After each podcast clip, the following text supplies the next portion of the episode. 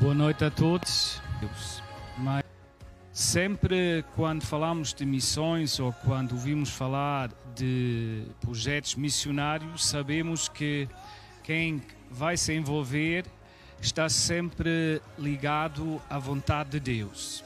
Mas também quando alguém está a servir a Deus no campo missionário, rapidamente vai vai ser confrontado com o sofrimento à sua volta.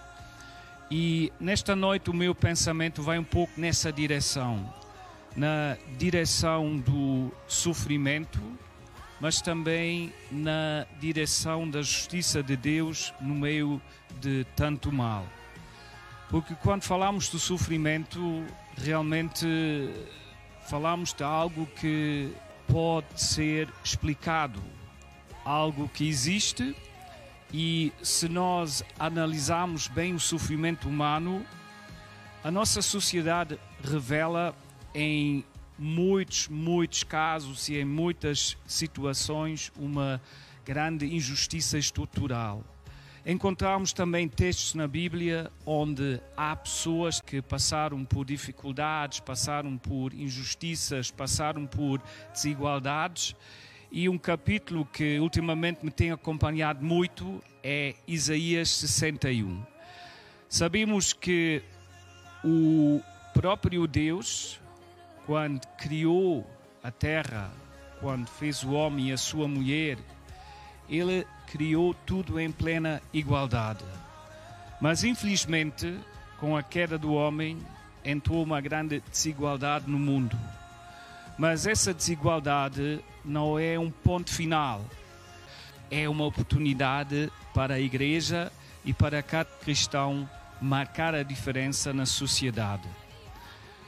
Quando vimos do mal, quando vimos das desigualdades, ficamos chocados com as situações que surgem quando por acaso um barco de refugiados chega à nossa costa ou quando um polícia, um agente de segurança, mata um homem numa detenção violenta e é natural que após tal injustiça há um clamor por verdadeira justiça e paz. Foi o próprio Deus quem deu ao profeta Isaías, no capítulo 61, uma mensagem uma mensagem de esperança no meio do sofrimento e da desigualdade social.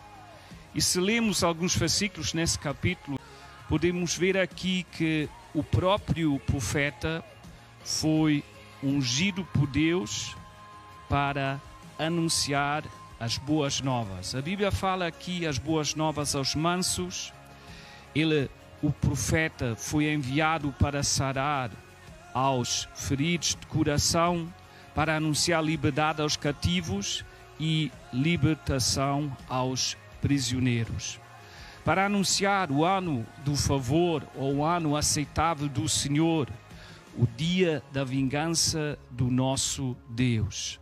Para consolar todos os tristes, para ordenar aos tristes de Sião que lhes seja dado ornamento no lugar de cinza óleo da alegria no lugar de tristeza, vestes louvor no lugar do espírito angustiado, para que sejam chamados de carvalhos da justiça, plantação do Senhor, para que Ele, o nosso Deus, seja glorificado. Eu gosto muito desta mensagem porque é uma mensagem cheia de promessas. Promessas para quem fala dessa mensagem mas também para quem ouve essas palavras. Na verdade, Deus sempre cuidou da sua criação e mais ainda, e garantiu que as pessoas que crescem em suas palavras estivessem melhor. A mensagem e a ação da cura vem do próprio Deus. Deus tomou a iniciativa e Deus, revelando o seu amor e a sua paixão, será nessa passagem não só conhecido como o Deus da bênção entre as nações. A passagem descreve, além da compaixão de Deus, para os que são tristes ou para os quebrantados de coração uma garantia na forma de uma promessa sobre aqueles que o seguem. Essas palavras revelam a mente de Deus, revelam o coração de Deus, revelam a paixão de Deus em relação ao sofrimento e à dor. Essas palavras moldem o meu entendimento em muito. Em relação da pergunta que eu muitas vezes faço e talvez ou possivelmente os nossos ouvintes também se fazem. Quem cuida verdadeiramente de mim nas minhas necessidades? A resposta a essa pergunta não é fácil, mas com essas palavras do profeta Isaías encontramos uma expectativa, encontramos palavras que trazem esperança e que significam que posso entender os problemas de modo que eles realmente são. Portanto, pode haver sempre um, um senso de impotência em mim, não podemos entender tudo, mas essa situação não pode paralisar ou levar-me a pensar que nada pode ser feito. Nós, como igreja, nós, como cristãos, podemos fazer muito. A missão de Deus e a visão de Deus vão sempre além da minha compreensão e das minhas expectativas, mas elas continuam estar inteiramente ligadas às promessas de Deus. Deus sempre teve um prazer em usar homens e mulheres para multiplicar o esforço aparentemente pequenos, e quando falamos da missão, tudo começa pequeno. Mas esses esforços trazem vida, esperança e mudanças duradouras através do amor de Deus derramado em nossos corações.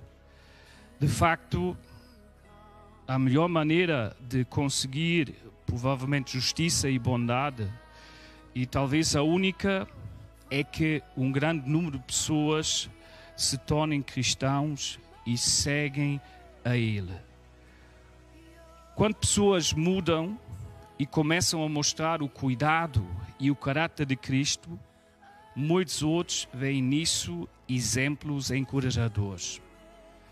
Os nossos missionários procuram sempre fazer um trabalho coletivo e o objetivo é plantar novas igrejas Igrejas que servem como base para a mudança de valores e essa mudança é bem necessária para as vidas se transformam e assim também seja transformada a nossa sociedade.